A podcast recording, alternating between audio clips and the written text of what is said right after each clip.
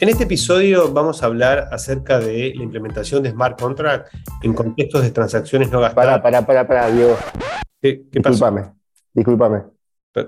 Este es el episodio número 100. Vamos Ah, a hacer. bien. En serio, llegamos al 100. ¿Al 100? ¿Estás Al seguro? 100. Este es el 100. Así que vamos a hacer algo especial. ¿Cómo anda, querida audiencia? Soy Martín Ochoa, producción, eh, encargado de producción, gráfica y el hombre orquesta detrás del podcast. Eh, y en este momento vamos a tomar la conducción del podcast. Vamos a hacer un plot twist y eh, en esta ocasión vamos a entrevistar a Diego. Él siempre es el que entrevista, así que bueno, hoy vamos a hacer algo distinto y vamos a conocer a la persona detrás del podcast. Así que bueno, Diego, discúlpame, pero ahora la comunidad eh, toma el control y vamos a, a entrevistarte a vos. Bueno, también me parece. Después de 99 episodios no me parece mal. Bueno, quería, eh, queríamos conocer un poco desde la comunidad, un poco a la persona detrás del podcast, porque, bueno, prácticamente después de 100 episodios eh, de escucharte todos los domingos, es casi como escuchar a un amigo, ya tenemos una familiaridad eh, muy, muy profunda después de casi dos años de, de- escucharte. Así que, bueno, eh, quería conocer un poco más sobre vos y bueno, que, que nos cuentes un poco sobre tu vida, sobre, sobre cómo, bueno, empezaste, digamos, en tu faceta de emprendedurismo. Eh, ¿Me podés contar algo de tu, de tu adolescencia, de tus inicios? ¿Cómo fueron tus primeras experiencias? Algo, que, nada, para conocerte un poco más, así la gente también te conoce. Sí, obvio, obviamente. Eh, no, a ver, yo desde muy chico fui así como emprendedor. Cuando era chiquito me, me gustaba tener plata, ¿no? Quería tener plata, pero tener literalmente, ¿no? Agarrarla, olerla, es como yo andaba con la plata, ¿no? Así que nada, siempre fui de, hacer cosas insólitas, digamos, eh, vender rifas, pero vender rifas de una manera muy sofisticada. Eh, básicamente empapelamos Puerto Madryn, esto fue hace, no sé, mil años. Vendí diarios, eh, obviamente la típica de lavar autos. Agarraba unas amigas y les decía, chicas, prepárense unas tartas y vendía tartas. eh, bueno, nada, así hice mil cosas. Y después eh, fui a la facultad, ahí me aburguesé bastante y es como que empecé a, a tener la perspectiva de laburar para una empresa, que es un poco lo que la facu eh, a veces te impone, ¿no? Por lo menos económicas de La Plata en aquel momento. Hoy no creo que haya cambiado demasiado. Eh, yo trato de, en, mi rol como docente adjunto de una de las materias de, de quinto año, trato de romper con eso porque eh, es como que te meten en la cabeza que tenés que ser empleado, ¿no? No lo hacen a propósito, pero es lo que termina pasando. Y, y así, bueno, nada, salí de la facultad, año 2002, plena crisis, Argentina estaba prendida a fuego, no había laburo, no había nada. Eh, eventualmente conseguí un laburo y, nada, empecé como a recuperar de a poco mi, mi- capacidad emprendedora. Eh, primero como consultor, luego eh, con, un, con- con un socio creamos una unidad de negocios donde estábamos trabajando. Eso después se convirtió en una empresa. Esa empresa creció, llegó a emplear 45 personas, una empresa de software eh, que producía cosas en Argentina. Ajá. Eh, un, se- eso- un- sí. un segundito, Diego.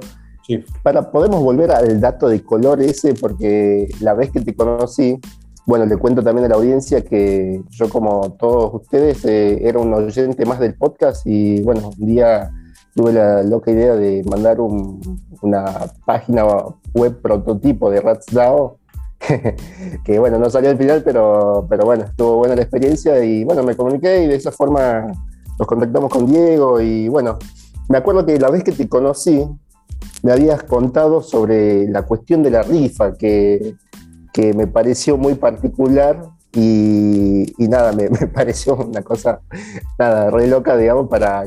Me, me- contame un poquito de eso, digamos, un poquito más en detalle que, que me parece fundamental. No, lo que pasó con eso fue que estábamos con un amigo, uno de mis mejores amigos, se llama Ariel, actualmente contador, y a los dos nos gustaba la plata y queríamos, eh, él se quería comprar una moto, yo no, no me acuerdo cuáles eran mis intereses en aquel momento, pero decidimos, estábamos en tercer año de la Facu y decidimos decir, bueno, vamos a crear unas rifas, pero que estén como avaladas por, por pero del Facu no, del, secundario. Eh, en el secundario estábamos, tercer año. Entonces conseguimos el sello del colegio, bueno, hicimos ahí una movida, armamos un montón de impresiones súper profesionales de, los, cupones y armamos 2.500 rifas y salimos a vender las rifas eh, como que era plata para, para, irnos de viaje de egresados. Eh, y en realidad era plata para nada, cada uno iba a hacer sus cosas. Y, vendimos creo que 2.000 rifas. O sea, recorrimos todo Madrid, rastrillamos todo el pueblo completo. En aquel momento se podía ir puerta por puerta, golpeando y, haciendo toda la movida. Y recuerdo que el primer día eh, llegamos a la casa de, mi amigo con una caja de zapatillas llena de rifas, recién impresas. Se las mostramos a la madre. Eso nos había costado ponerle, no sé, a plata de hoy, 5 mil pesos, ponerle, no sé, algo, era un dinero, y la madre se agarraba la cabeza diciendo, uy chicos, ¿qué hicieron? Van a perdieron toda la plata, que esto, que lo otro. Ese mismo día salimos a recorrer Madrid y volvimos, como con decirte hoy, no sé, dos mil pesos, tres mil, cuatro mil pesos, y habíamos hecho un rato, vendiendo rifas, y la madre no entendía nada, ¿viste? Decía, wow, que abría los ojos, ¿viste? Como que habíamos... Y ahí empezamos, empezamos, y Ariel se terminó comprando una moto, hicimos rifas tres años, sorteamos los productos, viste, todo perfecto. Y bueno, nada, fue una experiencia muy divertida. Yo hacía, hacía cualquier cosa para vender rifas, golpeaba las puertas de las casas, les cantaba a las madres que me atendían, viste, señoras.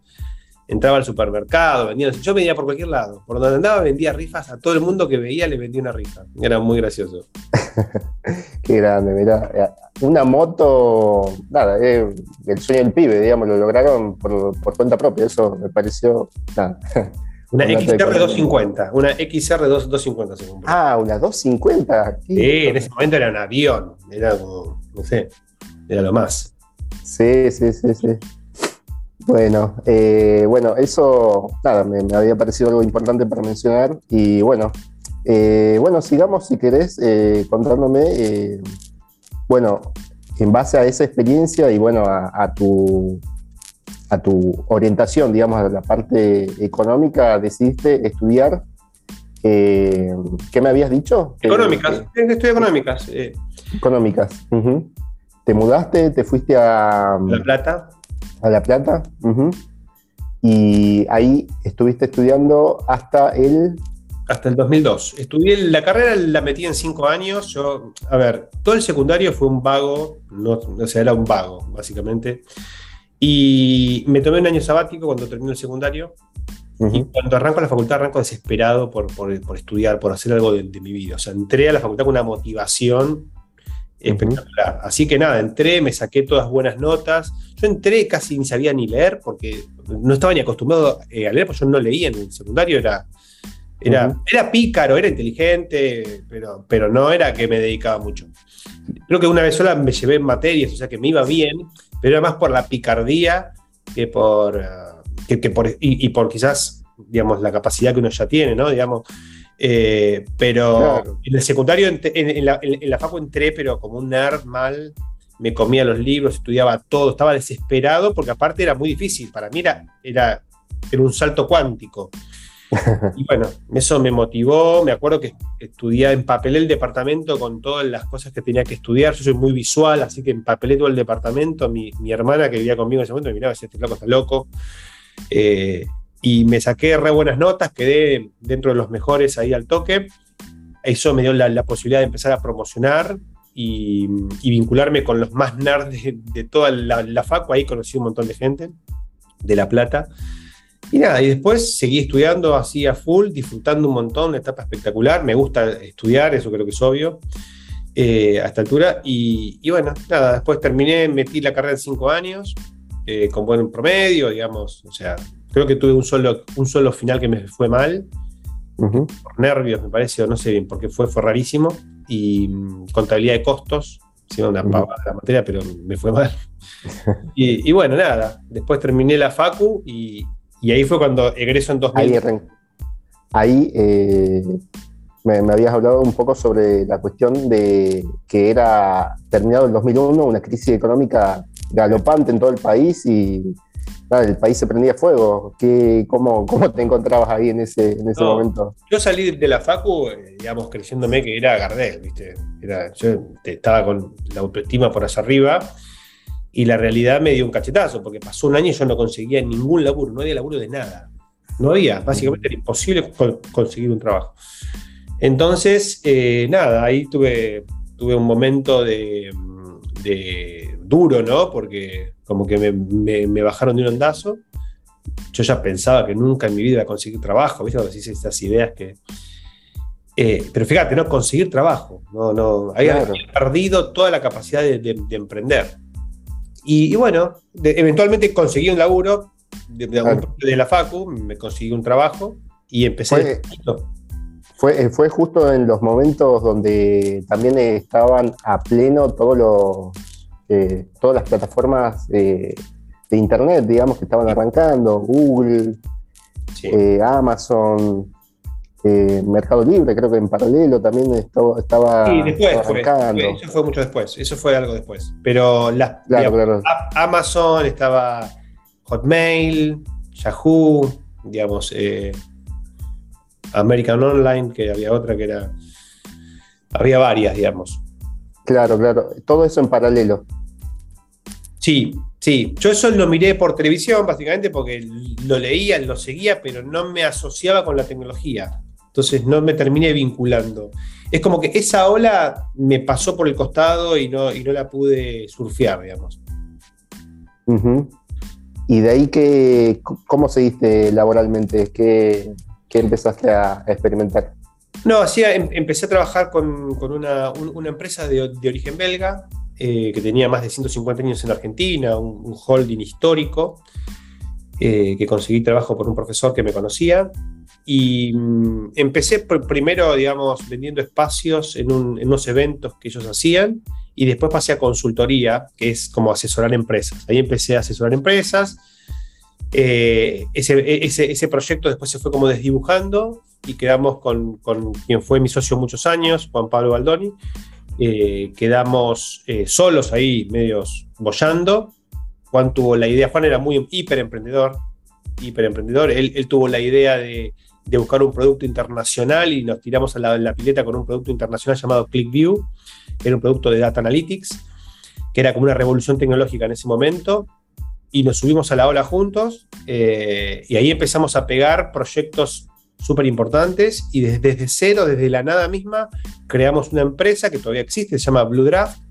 Ya no prestamos servicios click, después como que fuimos evolucionando, pero mm, nada, creamos desde cero una empresa que, llegó a, tener 45 personas trabajando, eh, dos oficinas, bueno, nos fue bastante bien. Y después lo que pasó fue que a mí me entró como una crisis existencial, ya estaba aburrido de lo que estaba haciendo y necesitaba un cambio y ahí empecé a, buscar nuevas fronteras. Eso fue en el año 2016, 17, empecé como a, explorar otras cosas y ahí fue que, que conocí Bitcoin originalmente, ¿no? ¿Cómo fue tu primer acercamiento, digamos, a esta tecnología? ¿Qué, ¿Qué, fue el, no sé, un post en alguna red social? cuál, ¿Cuál es tu recuerdo de la primera visión de Bitcoin?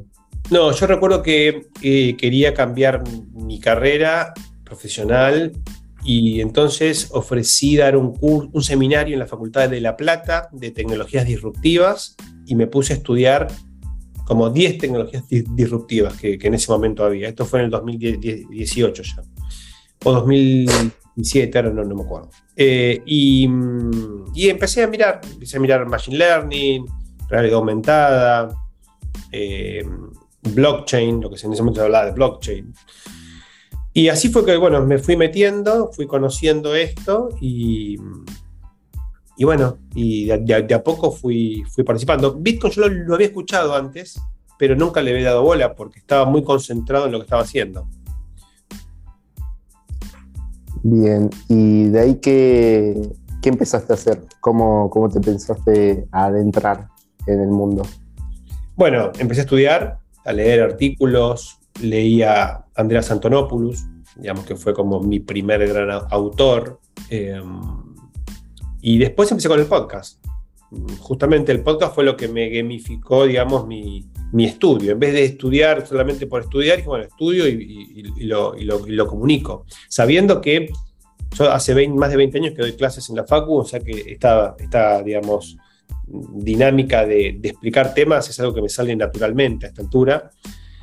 Y, me parecía como una forma piola de, de obligarme, digamos, a, eh, aprender. Así que básicamente yo fui aprendiendo con los que me fueron escuchando, ¿no? No, no, es que yo sabía todo, no, yo empecé a estudiar y, le metía, no sé, 12 horas por semana, más que nada el sábado, mis sábados eran estudiar un tema nuevo, me levantaba a la mañana y me ponía a estudiar hasta las 6 de la tarde o a veces hasta, la, noche y ese día armaba el episodio del otro día. sí, era... ¿Puedes eh, adentrarte un poquito, digamos, en, tu método? A ver así a la gente, nada, les puede servir, digamos, le puede... Eh, me parece muy interesante, digamos, el concepto de gamificación para, poder eh, conocer nuevos temas y de paso hacerlo más entretenido, ¿no? Sí, lo primero que me, pasaba era que eh, veía que me entusiasmaba. Lo que me entusiasmaba era lo que hacía, o sea, hacía lo que me entusiasmaba. Si no me entusiasmaba el tema, no lo investigaba. Obviamente que cuando no conoces nada te entusiasma todo, o sea, ¿viste? empezamos con Bitcoin, que Bitcoin ya lo, tenía más maduro, digamos, yo ya, entendía qué era, ya lo había estudiado, había leído el white paper, había escuchado un montón de YouTube de, de Andrés Antonopoulos y de otros y de otros. Eh, pero después de los primeros episodios que fueron como los... Yo, el primer episodio, yo, llego yo estaba viviendo en Capital en ese momento, llego a mi departamento, había escuchado algo de podcast, no sé qué, prendo la compu, busco, encuentro Anchor, que es una plataforma para grabar podcast, agarro un PowerPoint que tenía por ahí de una charla que había dado de, Bitcoin, pongo grabar y empiezo a hablar. lo grabo y lo subo.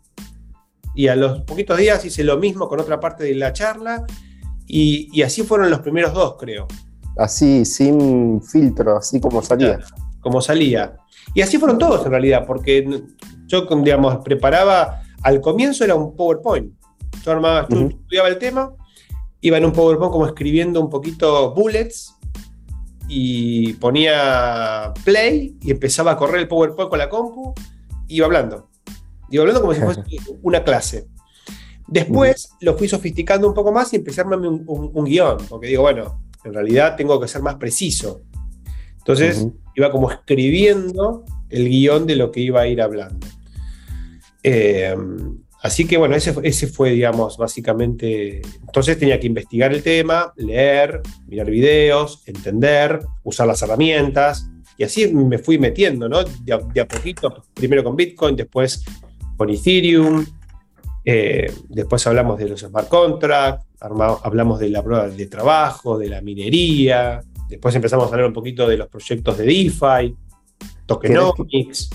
¿Querés que hagamos un pequeño raconto sobre, sobre estos conceptos que, estuvimos viendo a lo largo de estos dos, dos años, ¿no? Dos años, sí, dos años. Sí, porque yo arranco en el 2019 con estos episodios, después lo cuelgo y, vuelvo en septiembre del 2020, después del veranito DeFi. El veranito DeFi por ahí, ahí es que arranco a full todos los domingos. Ahí arranqué todos los domingos. Todos los domingos. Bien, bien. Eh, salvo, los abandoné unos, unos, meses, unos meses, creo que fue este año, en enero. En enero, sí, sí, sí. En febrero que estaba requemado. Y bueno, pero volví rápidamente. Y no, bueno, a ver, el raconto es es, un montón lo que se vio, ¿no? Es como cuando lo empezás a tomar dimensión, eh, arrancamos, viste, con lo básico de Bitcoin, las características de lo que es un protocolo descentralizado, empezamos a entender, después, viste que también hablamos de tecnologías que son previas para entender de dónde viene Bitcoin, ¿no? De las plataformas digitales. Eh, después pasamos a Ethereum, hablamos bastante de Ethereum, los contratos inteligentes, las similitudes con Bitcoin, eh, después hablamos de los protocolos DeFi, hablamos de DAI, o MakerDAO, eh, Uniswap, Aave eh, y otros más, que ahora no me acuerdo.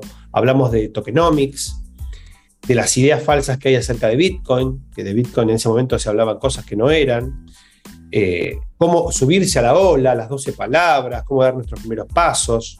Después empezamos a hablar de la evolución de Ethereum, cómo pasamos a Ethereum 2.0, eh, los temas de escalabilidad, hablamos de la mempool, eh, hablamos de los forks, los tokenomics. Bueno, hay varios capítulos del mercado.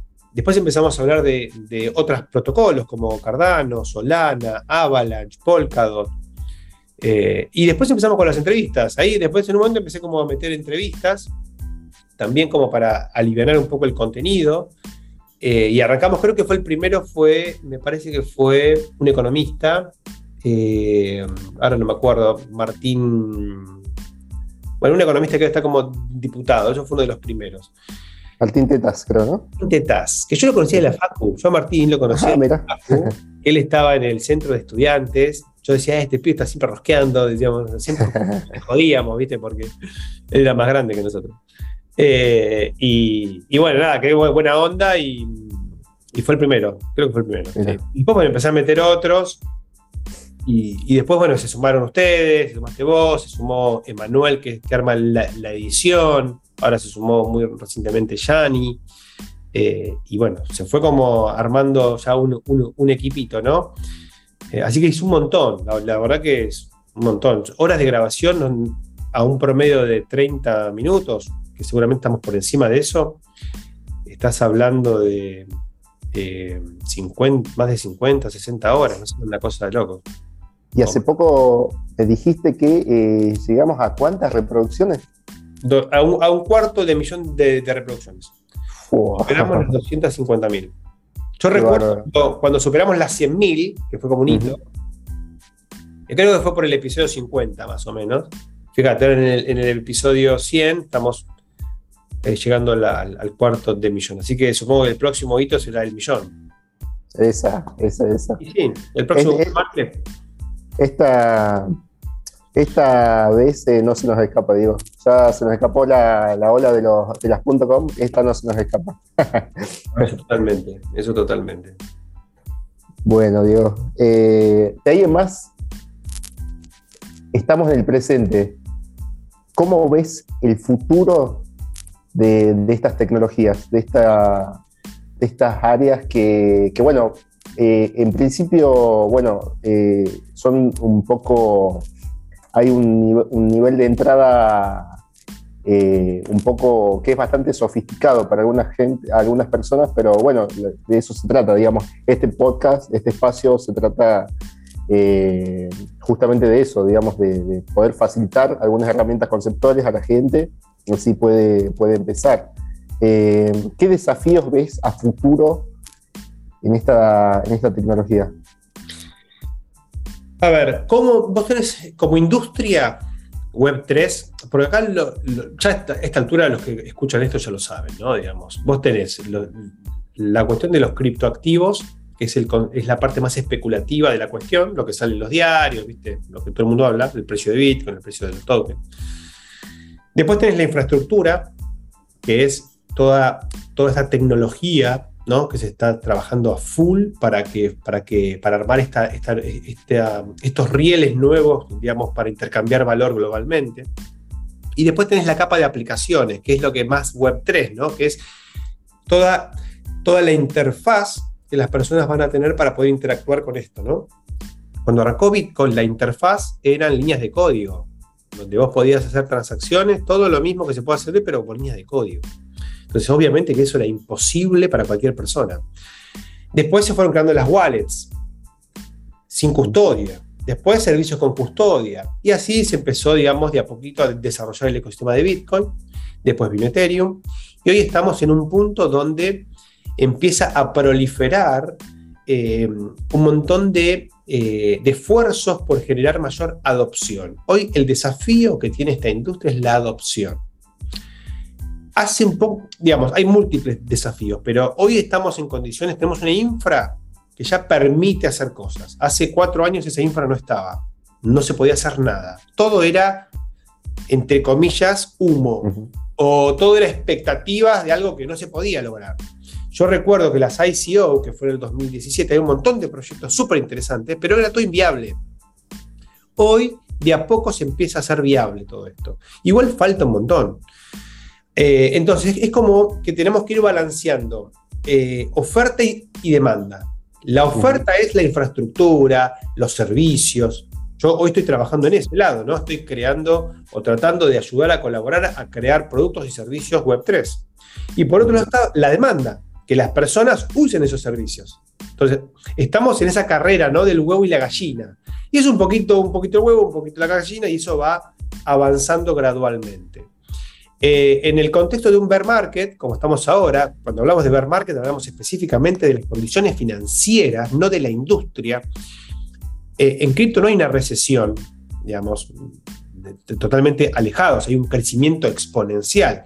Pero a nivel de los mercados financieros, que en cripto son, están al alcance de la mano, a diferencia de en otros sectores, eh, y cualquier activo, cualquier proyecto que vos crees, enseguida tiene mercado secundario y eso ya permite que tenga un precio y eso abre el juego a la especulación, como pasó con RatsDAO, digamos, el proyecto de RatsDAO eh, rápidamente fue, fue un, activo financiero que durante el mes de enero, febrero, marzo fue una explosión impresionante, ¿no? Después nos agarró el beer market como, como, a todos y obviamente también las expectativas que se habían creado sobre un proyecto que después se dieron cuenta que, bueno, hay que ir despacio porque Cardano está, o sea, está reverde. Eso es lo que tiene el mundo cripto, ¿no? Uno ve Bitcoin y dice, bueno, ya está, ya la ola ya pasó. Sí, pasó para Bitcoin, quizás, pero, pero Bitcoin es la punta del iceberg. O sea, Bitcoin es como nada, es, la nada misma. O sea, representa el 40%. A ver, Bitcoin es un activo impresionante, es una, es una plataforma espectacular. Yo lo rebanco, pero es una partecita de todo lo que está pasando. Entonces, todo el resto está como Bitcoin hace 8 años. Ethereum, que es lo más avanzado, está todavía verde. Está al 50% del desarrollo. En estos días se va a producir el famoso merge, que es, nada, es un pasito más de todos los que hay que dar. Entonces está todo verde. Entonces, eh, es un momento para mí, para los que tengan ganas, para los que les guste la, tecnología y los que quieran, digamos, transformar su carrera profesional, es, el momento para subirse, porque vas a tener 10, 15 años de, un montón de laburo. Hay que hacer mil cosas. Hay que hacer todo, básicamente. Está todo por hacer. Y en el mundo en general, digamos, creo que algo me habías comentado en ese primer encuentro que habíamos tenido, eh, que prácticamente todo va a tener una capa de con tecnología blockchain. Algo, algo así me habías dicho, ¿no? Sí, mira, a ver, lo que los, los Bitcoin maximalistas son el extremo, ven un mundo donde, donde Bitcoin gobierna todo. Los cripto maximalistas ven un mundo donde ya no solamente Bitcoin, sino más que nada Ethereum gobierna. Y que serían los Ethereum maximalistas. Y los cripto maximalistas son los que dicen, no, no, bueno, todo va a ser descentralizado. Bueno, yo no creo que todo vaya a ser descentralizado, porque no tendría sentido probablemente, pero sí hay cosas que tiene sentido descentralizar. Hay, hay cuestiones donde el modelo de toma de decisiones, porque acá cuál es el core, cuál es el core de la cuestión. Esta tecnología permite coordinar personas, coordinar talento, coordinar capital. La forma que nosotros hoy conocemos de coordinar talento y capital es a través de sociedades anónimas, es a través de gobiernos sistemas organizacionales que si bien si uno los mira de lejos están descentralizados porque tenés 200 países y debes tener, no sé, 20 millones de empresas, pero a nivel de cada una de estas unidades de decisión, lo que hay es una estructura jerárquica. Y hay como un esquema jerárquico dentro de esa descentralización orgánica que se fue dando, ¿no? Por ejemplo, la Fed gobierna el sistema financiero el, Poder Ejecutivo gobierna el país. Entonces, esas estructuras jerárquicas lo que han demostrado es que producen más daño que, que soluciones. Y una forma de entender esto es entender que los estados-naciones desaparecen mucho más seguido que las ciudades. Una ciudad como comunidad es una estructura plana, Con tenés personas más importantes, menos importantes, de, de, todo, pero es una estructura orgánica. Fíjate que las, las, sociedades no desaparecen. Lo que desaparecen son las estructuras jerárquicas que se montan sobre esas, sobre esas estructuras orgánicas. Bueno, lo descentralizado es orgánico. Entonces, viene a cambiar, viene a cambiar la forma en la que nos coordinamos como sociedades. Para que tengas un ejemplo muy simple, Bitcoin o Ethereum como plataforma, no como como token, es un bien público. Y los bienes públicos en las sociedades capitalistas, ¿cómo se financian? ¿Con impuestos o con regulación? No hay otra forma. La regulación es porque armas un monopolio, entonces tienes que regularlo. Y el impuesto es, bueno, es el monopolio, es el monopolio del, del, Estado. O sea, un monopolio significa que hay un solo oferente. Bitcoin se sostiene y no hay ningún monopolio se sostiene todo con eh, incentivos creados a partir de los tokenomics. Entonces, digo, los protocolos descentralizados vienen a traer esquemas de incentivos que permiten, permiten coordinar el talento y el capital prestando servicios públicos de manera descentralizada sin usar ni impuestos ni regulaciones. O sea, es un cambio de paradigma. Para mí es una cosa, nada, es un cambio total. Totalmente. Mirá cómo será que que ha hecho mella, digamos, este, estos conceptos que vas tirando en el podcast, que ahora, antes de, proponerle algún tipo de cosa o negocio a alguien, pienso primero en el incentivo que, le puedo dar, digamos, para que acepte, digamos, tal o cual propuesta. Así que nada, eh, tiene su efecto el podcast, Diego. Bueno, ya estamos más o menos en tiempo, así que te voy a sorprender con un, ping-pong de preguntas y respuestas. Así lo primero que se te venga a la mente. Dale. ¿Qué otras cosas te gustan hacer además de, eh, bueno, esta parte de las cripto? Me gusta mucho eh, pasar tiempo con mis amigos, con mi familia. Eh, eso es lo que hoy más valoro. ¿Un referente en este ámbito? Bueno, Andreas Antonopoulos, Vitalik Buterin, Charles Hawkinson tu mayor acierto eh, en el mundo cripto, así algo que hayas hecho por X. Bueno, en realidad tuve buenas impresiones con Bitcoin en su momento. Por suerte compré en el mercado bajista. RatsDAO también fue un buen proyecto. Eh, en general, en el largo plazo, en cripto, si compras activos de calidad, no le erras. Pero en largo plazo, o sea, yo invertí 2018, 2019, estamos en el 2022. O sea, no es largo plazo, digo, pero no es una ganancia rápida. La ganancia rápida no existe. No existe, es cierto. Así como eh, está la ganancia rápida, existen las pérdidas rápidas. Obviamente. ¿Tu, mayor eh, desacierto, una, alguna pérdida así que hayas dicho, ah, Dios? Em, mira, eh, sí, compré boludeces. Compré boludeces en el primer bull market compré cualquier cosa. Eh, yo era Navidad, era Navidad. Estábamos terminando de brindar y yo prendía la, la compu para operar. O sea, nada. Ese, eh, eh, a ver, nada, es, la, curva del aprendizaje, ¿no? Lamentablemente es así. Pasás por, esa, por ese momento de comprar cosas que después no valen nada. ¿Qué compras del perrito? ¿Qué compras? No, o sea que lo que Así, la destrucción de valor, comillas, comillas, que tuve, lo máximo fue cuando participé de una ICO llamada Bloom, un proyecto era Bloom, un, proyecto de identidad digital, año 2017. En ese momento puse medio Ethereum, que valía 250 dólares, si no me equivoco, en ese momento, y lo perdí todo. Eso vale hoy cero.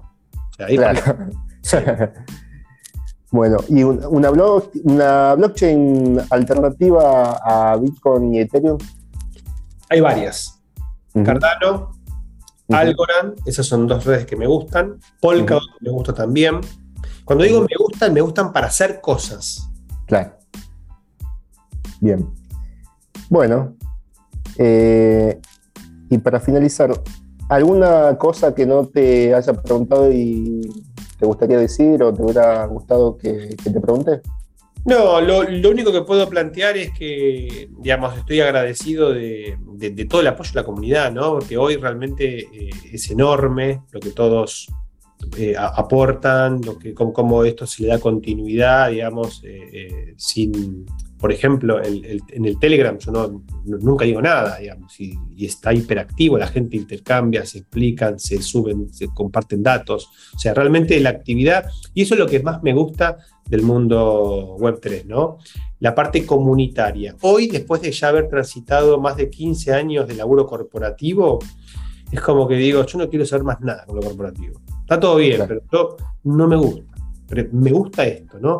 Lo relajado, desestructurado, eh, digamos, lo espontáneo, lo emergente. Eso es lo que hoy me incentiva, me entusiasma y, bueno, y, con lo que resueno, ¿no? Con lo corporativo ya es como que me da grinch. Yo recuerdo cuando en el año 2011 vendimos el primer proyecto no, un proyecto enorme para nosotros, enorme en IPF.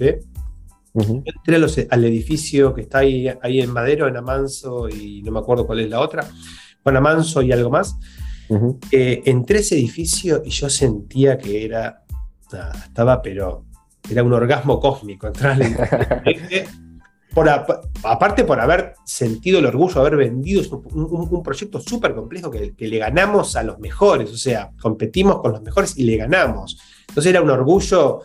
Bueno, hoy siento ese mismo, esa misma sensación, digamos, cuando, cuando voy a las comunidades, cuando, cuando recibo un mensaje, cuando veo cómo está activo el, Telegram. Eh, nada, es como que hoy otras cosas me generan ese mismo, esa misma sensación de, accomplishment, de haber logrado algo, ¿no? Eh, así que bueno, nada, eso. Bueno, Diego, eh, habías planteado la, idea de, bueno, que esto es una es un podcast que, bueno, inició, digamos, como que se llama Bitcoin para Todos, dato de color, eh, se llama Bitcoin para Todos porque hiciste un artículo en el 2018, si no me equivoco, que eh, básicamente explicaba que todos deberían por lo menos invertir un 1% de su capital en Bitcoin porque el riesgo eh, a correr es mínimo y las posibilidades de ganancia son eh, un montón, digamos. había más probabilidad de ganar que de perder un 1%, que tampoco implicaría mucho. Pero bueno, todo esto ha ido evolucionando y ahora está abarca mucho más que, Bitcoin, sino todo el espectro, todo el espectro cripto. Así que, Diego, ¿querés decirnos algo sobre eso tenés alguna propuesta sobre, no, me parece que es un momento donde se puede cambiar, se puede cambiar un poco el, nombre, ¿no? El nombre del podcast, creo que hoy ya Bitcoin para todos no termina representando lo que hoy estamos haciendo. Así que, bueno, una, una alternativa es que, bueno, que la propia comunidad, digamos, pueda, pueda ver cómo podemos llamar a este espacio, ¿no? Que de hecho nos va a pasar cuando armemos la DAO, que viene demorada por culpa mía. Fíjate, yo hoy soy, estoy, todavía soy el, único punto de falla de todo este sistema, que hay que romper con eso, porque si no es un problema. Eh, pero bueno, que digo, hay que repensar, para mí hay que repensar el, el, nombre de este espacio y buscarle otro nombre que sea más representativo, ¿no? Para que no, porque mucha gente más se puede sumar y cuando ve Bitcoin para todos piensa que esto es de Bitcoin, digamos, que hablamos de Bitcoin nomás, ¿no? Y bueno, eh, nada más alejado de la realidad. Bueno, queda abierta la invitación a toda la comunidad, así que bueno, súmense al grupo de Telegram, síganos por Instagram también. Eh, y bueno, eh, por favor, recomienden el podcast, que lo hacemos con mucho corazón y bueno, muchas horas de, de dedicación también. Así hacemos un espacio comunitario y vamos hacia la próxima evolución que es una DAO del podcast. Así que bueno, eh, muchas gracias Diego por, esta entrevista. Te mando un abrazo enorme. Mira, no nos conocemos personalmente, pero eh, prácticamente nos comunicamos día a día y bueno, fue gracias al podcast. Así que nada, un placer enorme poderte entrevistar. Dale, gracias a vos Martín por la entrevista y vamos por 100 episodios más. Excelente, excelente. Bueno, esto fue todo, nos vemos en el próximo encuentro. Quiero agradecer a todos aquellos oyentes que dejaron sus, sus testimonios y, los comparto con, con el resto. Saludos a todos desde el Jacatón de Cardano, acá en la UTN, en Buenos Aires. Abrazo para todos y todas. Bueno, Diego, felicitaciones por los 100 episodios de Bitcoin para todos. En mi caso, hace un año empecé a escuchar el podcast sin tener ni idea de cripto. Y a partir de escuchar el podcast, hacer los cursos de DeFi con vos, eh, emprendimos juntos el proyecto de RatsDAO, de Mais y de OneMate y de otros proyectos en Cardano también, eh, junto a Fede. Y así que me cambió totalmente la vida, un cambio espectacular. Eh, gracias a esto me logré comprender un montón del mundo cripto y poder hacer un montón de cosas. Así que bueno, esperemos que haya Bitcoin para todos por largo rato. abrazo grande y felicitaciones. ¿Qué tal? Soy Jorge Moto desde México. Comencé a escuchar el podcast desde su comienzo y estoy muy agradecido de haberlo hecho ya que me ha cambiado completamente el paradigma que tenía acerca de las finanzas, dinero, inversión y criptomonedas.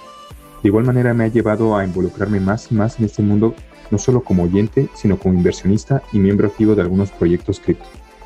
Puedo decir que también ha impactado de manera positiva a mi economía, crecimiento profesional y cognitivo.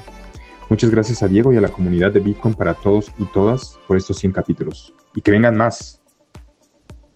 Hola, hola, ¿cómo están todos? Mi nombre es Juan Manuel Conci, soy originario de Puerto Madryn, Chubut, pero actualmente vivo en la ciudad de Portland, Oregon, en Estados Unidos. ¿Qué decir de estos 100 programas de Bitcoin para todos, no? Empecé escuchando este podcast cuando para Diego era solo una manera de canalizar su conocimiento.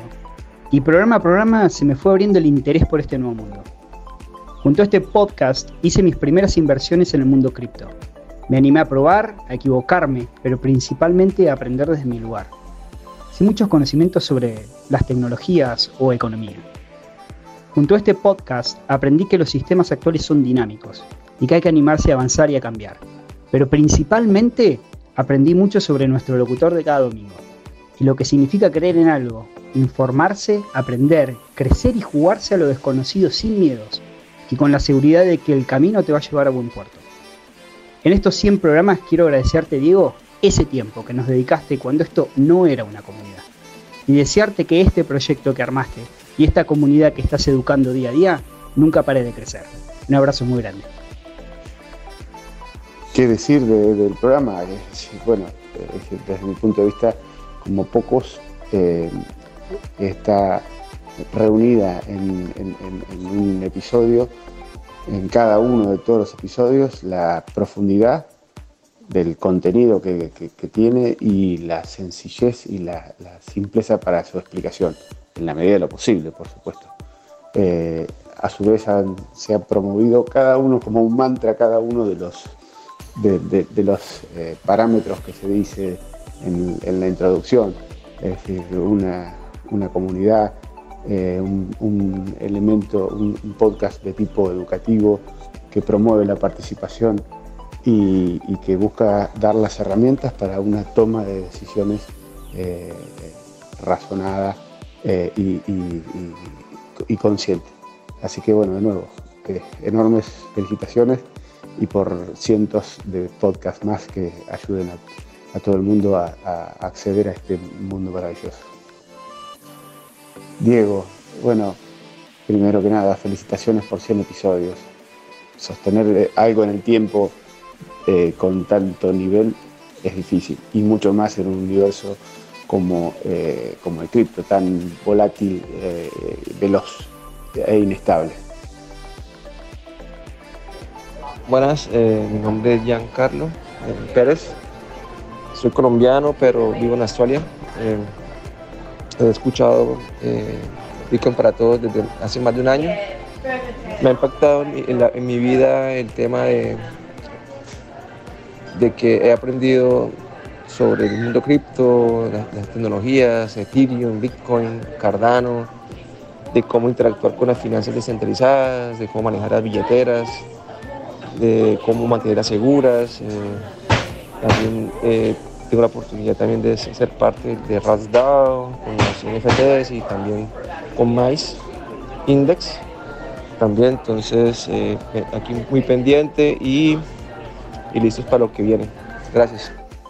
Bitcoin para todos es sin duda el paso número uno de una educación en blockchain adecuada y profunda. El podcast es esa pastilla roja de Matrix que me hizo ser un early adopter en lo legal y contable, y en automático un líder en México en esta materia. Todo gracias a Diego y la extraordinaria comunidad que ha creado y de la que orgullosamente formo parte. El podcast ha hecho que no solo yo cambie mi vida profesional y personal, yo puedo representar la voz de mi familia, amigos y colegas en la oficina, quienes después de haberlo escuchado hemos podido romper la barrera de entendimiento desde cero de este mundo tan fascinante. No es tarde, únete.